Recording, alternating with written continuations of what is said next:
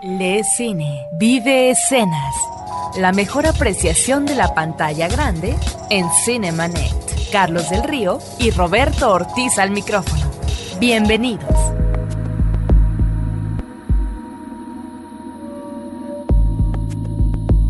Bienvenidos a este segundo episodio dedicado a la película mexicana actualmente en cartelera, La Sangre Iluminada.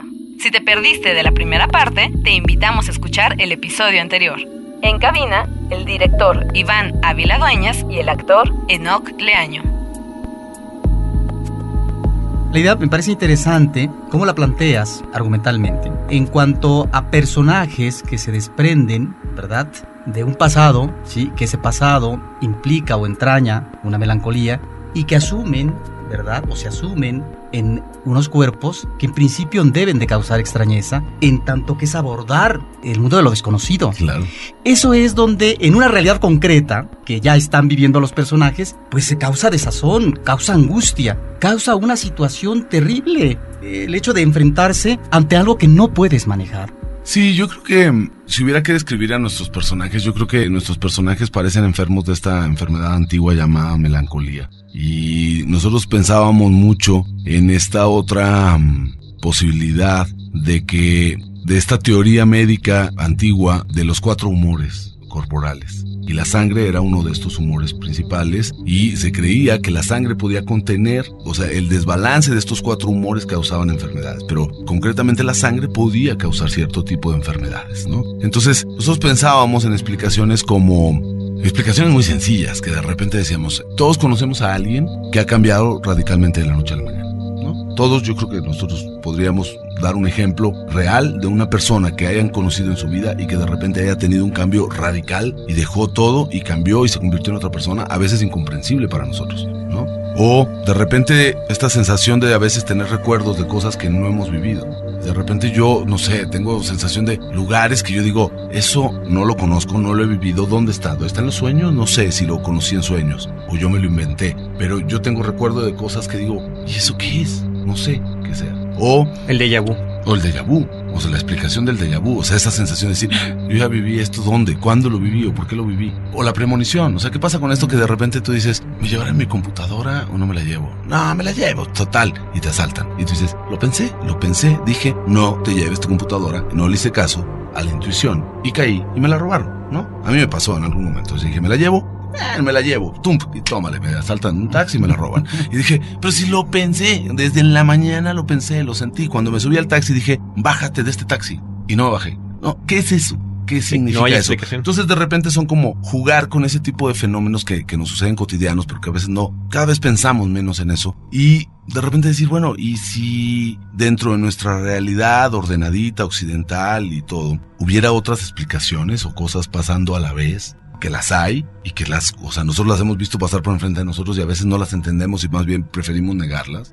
Entonces es un poco como jugar a eso, como pensar en explicarnos un poco esas otras posibilidades de mundos que hay alrededor. Y pues en realidad como un pretexto también para hablar del otro mundo, del real, del que sí sabemos. O sea, yo digo, hablo de un grupo de gente que no tienen una visión personal de futuro y que no pueden cumplir sus objetivos y que están preocupados por su condición existencial porque es tan variable que nunca pueden ver un objetivo cumplido. Pero ese es el pretexto para hablar de los otros, de los que sí tenemos una visión personal de futuro y, o sea, no cambiamos de cuerpo y que somos el promedio del mexicano común, ¿no? Porque yo creo que también eso es una de las cosas que, que a mí me interesan mucho, que es tratar de reflexionar sobre quiénes somos como mexicanos a estas alturas, ¿no? O sea, ¿qué, ¿qué somos? O sea, como mexicanos. Si nosotros no reflexionamos sobre nuestra identidad, nadie lo va a venir a hacer. A nadie le interesa la identidad de los mexicanos, más que a los mexicanos. Entonces, o nosotros empezamos a darle vuelta por ahí, y con la metáfora que quieras y con la anécdota que quieras, pero realmente el objetivo final es ese. Y por eso integras en particular Zacatecas en esta ocasión, siendo tú originario del estado. Sí, porque bueno, la película, porque la película hablaba también mucho de la, de la nostalgia, ¿no? La melancolía, la nostalgia, la soledad en su vertiente de desolación, que para mí es más, más como, o como lo decía Pessoa, el desasosiego. Y pues necesariamente al hablar de nostalgia yo tenía que poner mi referente más,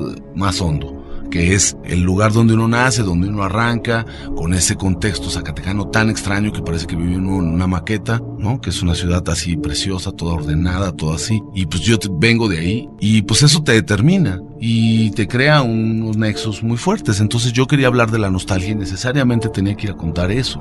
Ese tipo de cielos, esa tierra roja, esos paisajes, esas tortas de Malpaso, o sea, Esas- no sé, esas- o sea, Esas, esos- esas carreteras. esas carreteras, o sea, esos viajes de infancia por una carretera, viendo ese paisaje, así que dices tú, ay, qué bonito, ¿no? Así, ay, que me gusta esto, ¿no? Y que de repente al, al tiempo ahora lo vuelves no solo bonito, sino grandioso, ¿no? Pero bueno, entonces yo tenía que volver a, a- a buscar ese nexo mío a través de los personajes para hablar de la nostalgia y que los personajes luego extrañaran eso que, teníamos, ¿no? Que ahí, es donde llegamos al, al Claro. personaje de Enoch. compartir ¿no? con Enoch Eugenio. y decirle, Enoch, mira, ahora vas a extrañar esto.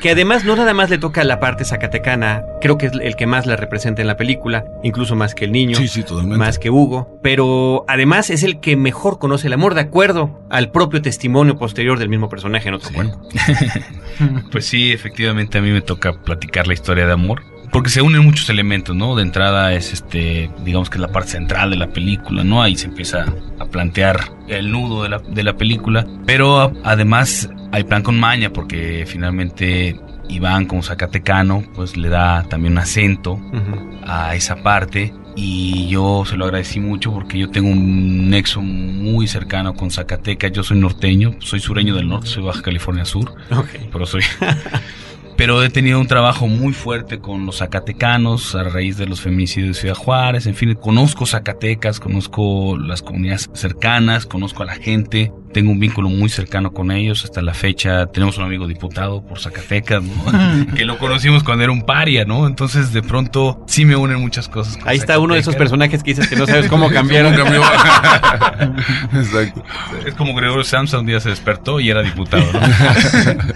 Pero bueno, a lo que voy es que fue para mí muy, muy sencillo lograr este vínculo y entender este amor de Iván hacia su tierra, como también yo tengo el amor hacia mi tierra, ¿no? Y también Baja California es desierto, hay paisajes muy áridos, hay grandes nubes, etcétera. Entonces, digamos, porque no lo ha comentado Iván todavía, pero trabajamos sin guion los actores, entonces Iván nos iba soltando a cuentagotas, ¿no? ¿Qué íbamos a hacer esta mañana? ¿Qué vamos a hacer en esta secuencia? Y de pronto pues te ves como obligado a, a echar mano de lo que traes cargando, ¿no? A cuestas, como actor, como persona, tu historia de vida, en fin, ¿no? Entonces yo me sentí muy cómodo en ese sentido, me sentí muy abrigado y de pronto veo la película y por primera vez en mucho tiempo me gusta lo que veo en pantalla y lo que sí es inevitable decir es que sí hay amor y sí me costó mucho trabajo desprenderme de ese amor, ¿no? Es justamente lo que te decía, ¿no? Este apego, este dolor de tener que dejar algo que nos es cómodo, algo que nos es disfrutable, algo que nos es delicioso y de pronto tener que decir,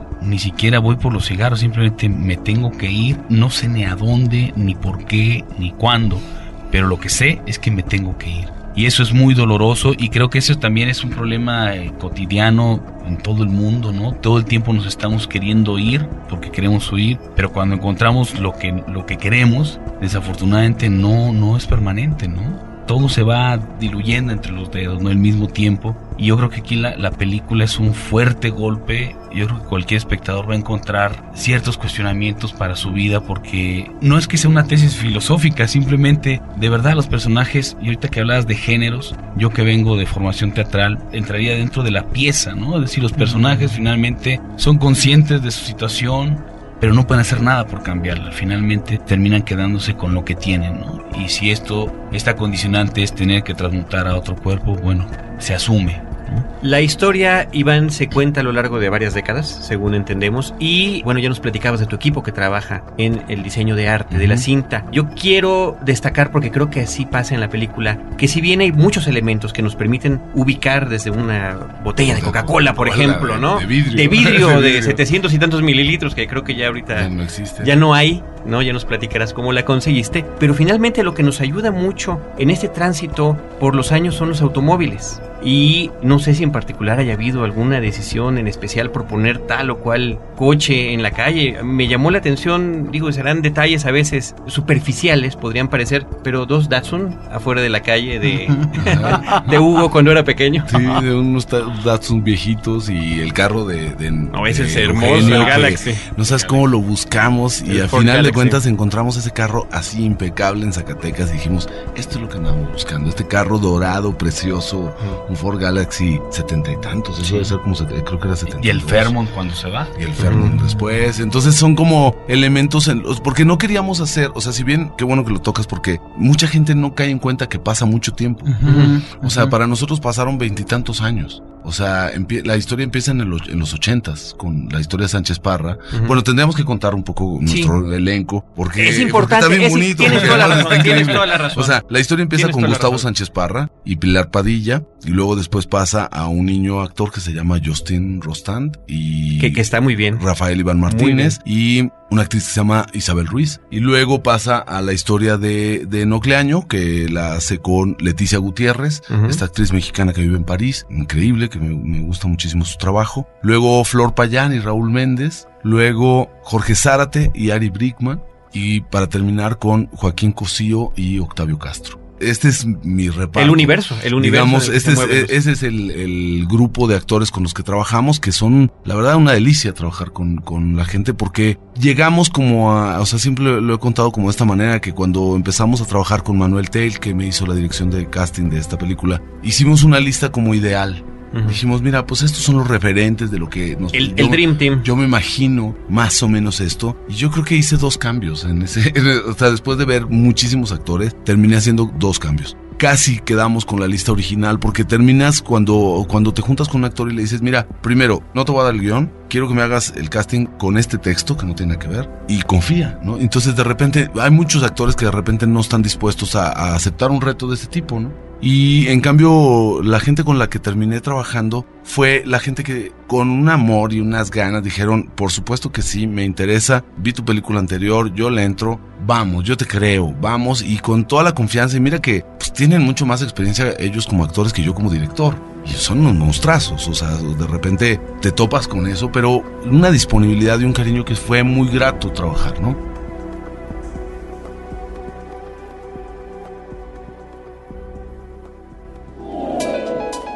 Cinemanet regresa en un instante.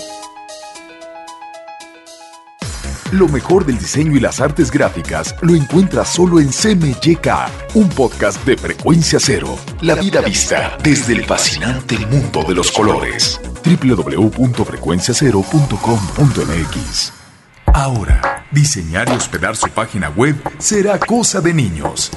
En tan solo cinco pasos, hágalo usted mismo sin ser un experto en Internet. Ingrese a suempresa.com y active ahora mismo su plan. Suempresa.com, líder de web hosting en México. Si de familia se trata, pregúntale a Mónica. Un podcast de frecuencia cero para llevar una vida más plena y feliz. www.frecuenciacero.com.mx Historias múltiples en tiempos cortos. Cinemanet. Regresamos.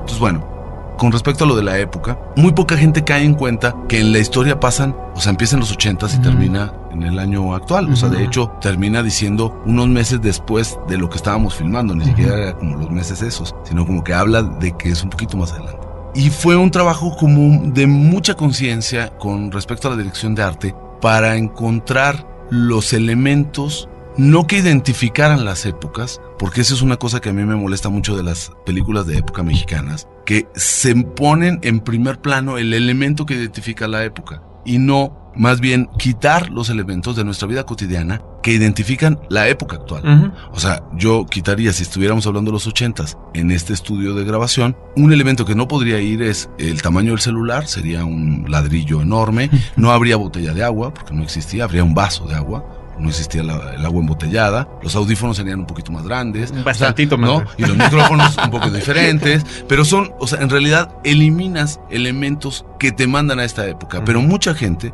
sigue teniendo los muebles de Es otra época. es- en la- o en la los casa. coches. O los coches. Y sobre todo si o- estás en provincia y estás en un pequeño Sí, pueblito, en un pequeño no te va a extrañar que hayan Mira, esos, la- auto- lo- esos la- automóviles en la cosas, calle. Una de las cosas más bonitas de la locación donde trabajamos con Enoch, que es en un pueblo muy cerca de Zacatecas, que se llama Morelos, que le quitamos el nombre de Morelos y le pusimos el nombre antiguo del pueblo que se llama Chupaderos, por, porque Morelos hay uno en cada estado. Entonces decidimos no, no llamarlo Morelos para que tuviera como una identificación más clara. En esa casa había una bodega donde estaban los muebles de los 60s, de los 70s, de los 80s, de los 90s y de los 2000. O sea, la señora tenía guardados todas sus salas. O sea, quitamos el estéreo y pusimos la consola que estaba en la bodega. O sea, ahí la tenía la señora guardada. Entonces, Mejor, o sea, sí- mejor sí que en convive, unos ¿no? estudios de cine. eh, sí convive mucho en estas casas, en estas casas en provincia y en los pueblos. Convive mucho si tú dices, bueno, quita el microondas, cambia la estufa y quita esto. Y puede ser cualquier época. Y si te traes el sillón de allá y lo pones aquí, es época 1 y luego te traes el sillón, el que va y es época 2, ¿no? Entonces son elementos muy chiquitos que no hacemos mucho acento porque no me gusta como distraer la narración. La película se trataba de ellos, de los Ujú. actores.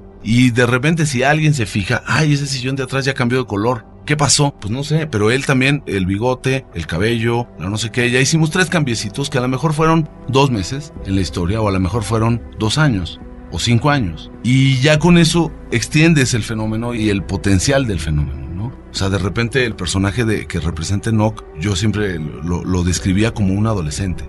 Es la negación, es el amor visceral y la negación de todo lo demás. O sea, yo no es cierto que soy transmutante, yo no voy a cambiar, esto no me puede volver a pasar a mí, ¿no? Y no es cierto, o sea, su destino está ahí, se va a enfrentar con eso. Pero ese personaje necesitaba una extensión de tiempo para perderse absolutamente en el amor, ¿no? Y era un poco como el juego de que casi no se notara, pero que ahí estuviera. Y eso es un trabajo muy arduo de referencias, de estudio, de colores, de texturas, de qué textura usas para la ropa. Bueno, el otro elemento importantísimo, Juan Carlos Castillo en el vestuario, ¿no? O sea, detallititos de ropa, así, esa textura, esa textura se dejó de usar hace tanto, ¿no? Y tú lo ves y dices, "Ah, mi papá, ¿no? Así dices, ¡ay, pantalón de mi papá, ¿no? Así. Entonces, pues jugar un poco como con esos elementos para jalar eh, la atención de repente, que si te distraes tantito y volteas, dices, ah, mira, esa Coca-Colota ya no existe, ¿no? O sea, dejaron de existir, se nos Sí. olvidó el viejo Vergel, ¿no? Se nos olvidó que existía el viejo Vergel que eso bebíamos. Entonces, pues jugar con esos elementos de la cultura popular, o sea, la caja de zapatos de Canadá. Todos tuvimos unos zapatos Canadá, hasta tuvimos exorcistas, ¿no? Sí, claro. Claro, todos tuvimos unos zapatos exorcistas. Entonces, pues jugar con esos elementos ahí para que de repente digas, eh, ¿qué, época es? ¿Qué época es? Y luego ya te voy llevando, te vas, ven, vente para acá, vente para acá, vente para acá, hasta que lleguemos a una época actual, ¿no? O sea, que de repente ya puede pasar cualquier carro y todo, ¿no? Sí, eso es muy interesante lo que estás diciendo, porque de repente ves películas en donde está el elemento visual aparatoso de la escenografía en una calle, como Salón México, la última versión, y dices, bueno, pero aparte de la escenografía de época, ¿qué más hay? ¿Sí? Ya que estás mencionando a los actores, sería bueno que nos platicaras de la mecánica en que involucras a los actores en la historia que no conocen del todo, que conocen el principio y eso a qué se debe, cuál es el objetivo, qué es lo que te planteas en términos de que no lo sepan todo. Mira, les cuento yo mi versión y luego después eh, no se encargará de, cambiarla, porque luego yo digo unas cosas que me dicen, no, no, por supuesto que no. Pero mira, o sea, partimos de la idea de que yo creo que el no darles el guion a los actores, eh, el que no conozcan ellos las acciones que van a desarrollar, permite una frescura muy adecuada con el esquema de producción que nosotros tenemos. O sea, nosotros estamos filmando películas en seis semanas. O sea, si tuviéramos más tiempo de ensayo pagado y muy- más tiempo de rodaje, quizá podríamos llegar al, al mismo fin, como se hace en el teatro, ¿no? O sea, se ensaya mucho, se perfila muy, muy delimitado los personajes y se aborda la obra con el conocimiento pleno de la obra. Esa es una ruta. Esta otra ruta nosotros nos la planteamos para tratar de encontrar frescura en la interpretación y tratar de sacarle a los actores como esa capacidad que tienen para de repente transformarse y no dejar de ser personas y convertirse en personajes. A mí una de las cosas que más me molesta del cine mexicano es cuando empiezo a ver personajes actuar. A los actores que yo adoro, gente que son mis amigos y yo de repente digo, otra vez ese gesto en este actor, no me gusta. Se lo he visto en seis películas seguidos. No abras la boca así cuando dudas, o sea, ¿no? Porque ya te lo vi. Y no, no es posible que un director no le pueda decir a ese actor, ese gesto no, porque lo hiciste en esta película, en esta película y en esta película y en esta película. En mi película no lo hagas. Esta es una ruta para llegar a, encontrar eso que los actores son y que eh, actores con esta capacidad de, interpretación como, como los que tuve para esta película utilizan la técnica para mantenerme la continuidad en el personaje, porque lo que hacemos en el proceso de ensayos es preparar personaje, perfilamos personaje y ensayamos a ese personaje, o sea, para que se sepa cómo se mueve, cómo hace. Y también a veces trabajamos texto y textos que no son de la película, pero que a mí me sirve para encontrar los timbres que no me gustan o las entonaciones exageradas o esto, y yo más o menos darles a ellos entender cuál es el tono que a mí me gusta trabajar. Pero en la película las acciones no son lo determinante. O sea, muchas de las acciones son acciones de transición en la que de repente el personaje sale, no sé, en el caso de Nox sale, duda, se sube a su carro, regresa, toca. Esa acción yo no necesito que la sepa antes, porque en el momento que la vamos a filmar, él viene de una secuencia en la que estuvo con, con, el personaje de Isabel, se decidió hacer abiertamente su amor por ella, a mostrarlo, y en ese momento yo lo, único que le necesito decir, vienes de ahí y no sabes si te quieres ir o te quieres regresar. Y si te regresas, ahí te vas a quedar. Enoch no necesita más. ¿Qué necesita un actor? Es después de eso, media hora después, paras, no sé qué, no sé qué, ahora tocas la puerta. Ah, bueno, entonces esa continuidad de acción sí necesita de una capacidad histriónica muy sólida y de muchos recursos, por ejemplo en el caso de Flor Payán, para poder sostener esa tristeza durante 15 días de rodaje. O sea, porque ella tiene los ojos llenos de lágrimas durante todo su segmento que nosotros hicimos en 15 días. Entonces ahí sí necesitas el recurso. No sabes cuál es la acción, pero tú sabes a qué vas y sabes que la vas a pasar muy mal. O sea, tú vas a buscar un amor que parece imposible de recobrar. Ok, venga, vamos. Eso no, no pinta nada bien, ¿no? Pero eso es la técnica de ellos sosteniendo la continuidad y con sus recursos y con la historia y todo esto para representar acciones y poder ir llevando a un punto climático que vamos desarrollando juntos. Yo mismo no sé hasta dónde voy a poder llegar con ellos en el clímax de su personaje, pero lo vamos construyendo juntos y entonces ya llega un momento en que todos sabemos cuando va a llegar acá,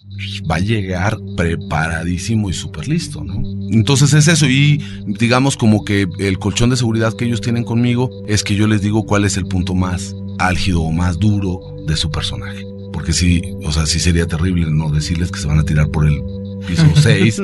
o sea, pues decir, o tienes que nadar a 20 metros cuando el otro no sabe nadar. O sea, ese tipo de cosas que dices, tu punto máximo de riesgo a nivel personal es este y, a nivel actoral es este. Y entonces ahí negociamos un poco cómo es. Ahora sí, necesitamos la perspectiva de Enoch y que además con eso iremos ya cerrando esta charla acerca de la sangre iluminada. Sí, efectivamente, cuando a mí me lo planteó Iván, yo le dije, bueno, pues allá tú, porque efectivamente no todos los actores tienen como esa capacidad, ¿no?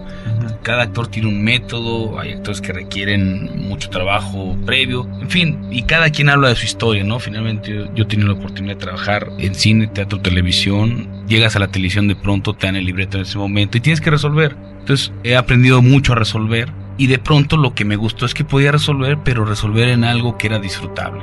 Finalmente, aunque las acciones eran sencillas en apariencia, lo que era muy atractivo es el mundo intangible que está en la película. Entonces, ¿cómo construir todo este amor en dos secuencias? Cómo construir este enorme dolor que te produce el tener que despedirte de un ser amado al cual has amado hasta la locura, hasta a la renuncia absoluta, ¿no? Es el mundo de las emociones, que está muy presente en toda la película. Exacto, entonces, pero todo eso es intangible, eso no se, no se toca, no, no lo puedes medir, ¿no? Pero está, no puedes decir que no está, está. Y eso fue muy bonito para mí, fue muy agradable porque de pronto era como esta sensación de poderte aventar de un, de estas cosas, ligas que se avientan de los puentes, ¿no? El ¿no? O sea, de sentir esta sensación, ¿no? De caída, disfrutarla y de pronto saber que en determinado momento vendrá el jalón, ¿no? Y llámalo emotivo, llámalo físico, etcétera. Y tuve además la fortuna de poder trabajar con una compañía que es extremadamente profesional y logramos, logramos generar esta simbiosis y este trabajo mutuo de pimponeo actoral, ¿no? Yo te doy, tú me lo regresas, pero con más intensidad, lo cual a mí me permite crecer ese estímulo y de regresarlo y ponértelo a tu disposición, ¿no? Entonces realmente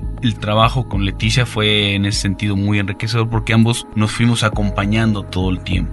Y lo que nos favorece mucho en este método de trabajo es lo acumulativo, ¿no? Si no se contara de manera lineal sería muy complicado, ¿no? Porque he estado en otros proyectos donde me dicen, bueno, y aquí empiezas con justo cuando te vas a morir, ¿no? dices, espérame, maestro, no. no me das dos minutos. No, que era un poco lo que me pasó, el, justo la presentación de mi personaje fue muy complicada porque había un meeting en el Zócalo de Zacatecas, justamente eran las elecciones, se oía, lo obrador, obrador. Era el momento donde yo veía mi pasado, ¿no? Y de repente Iván me dice, bueno, este, entonces aquí pues, te ves y pues qué pena eres tú. Ah, mucho gusto, ¿no? Entonces volteo un chavito cierra, digo, ah, ah, perfecto, ¿no? Entonces, mucho todo porque se acerca Iván y me dice, bueno, pero viene la cámara en dolly, entonces hay, hay que cuidar un chorro de cuestiones técnicas, ¿no? Me dice, quiero que llegues casi al año. Hago mi primer me dice, no, no, no, es que te salió lágrima.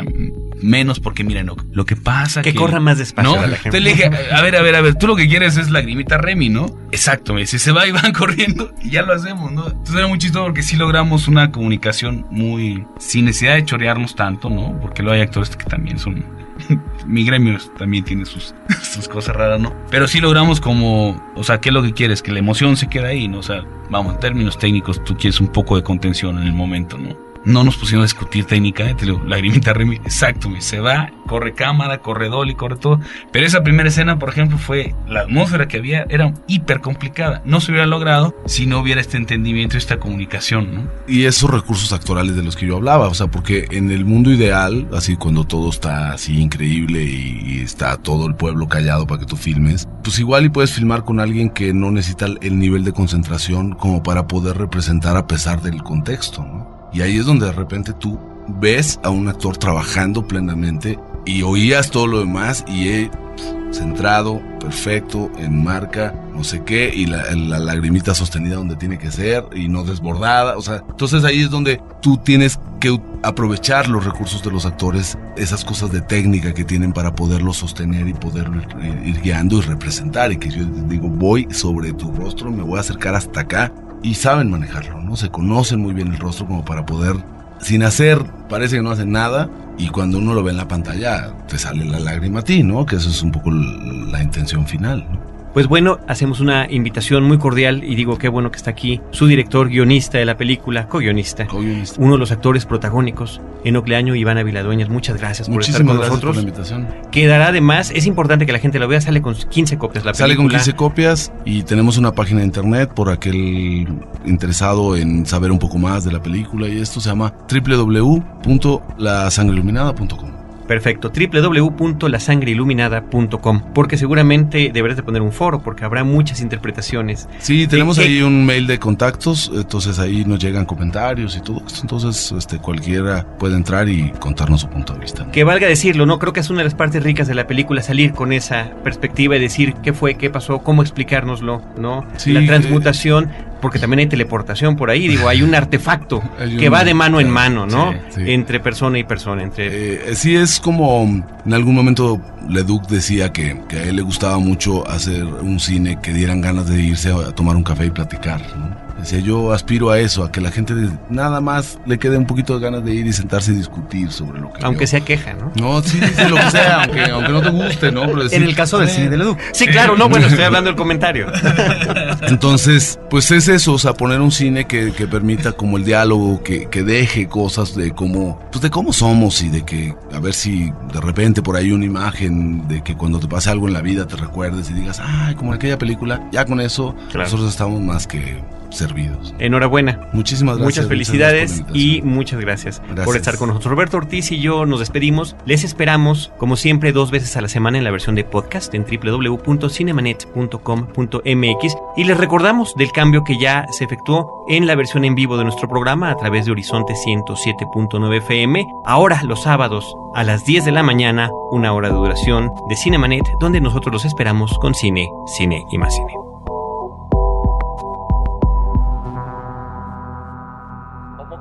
Decirte algo que llevo aquí dentro, clavado como una espina, y así va pasando el tiempo, sin a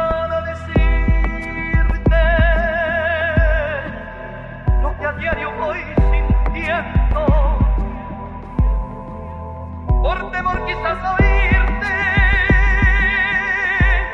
cosas que oírte no quiero.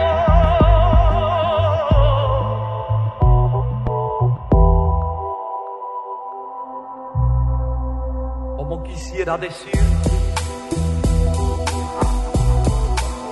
algo que yo no dentro, clavado como un así va pasando el tiempo sin aquí nada decirte. Lo que a diario voy sintiendo. Por temor quizás a oírte.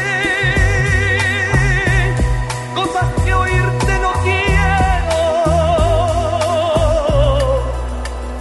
O quisiera decirte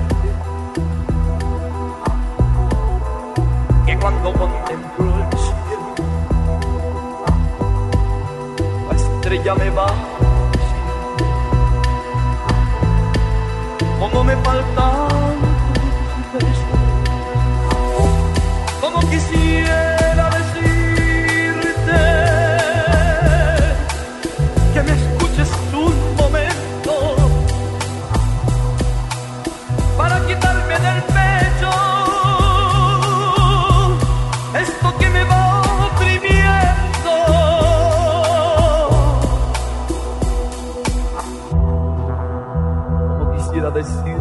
cuando contemplo el cielo, tu estrella me va diciendo cómo me faltan tus besos.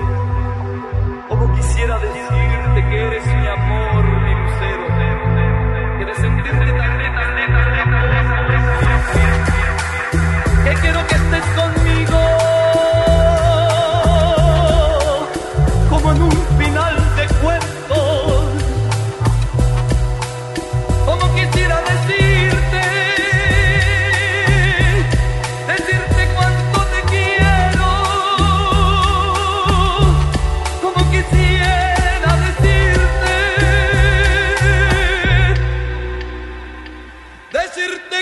cuánto te Los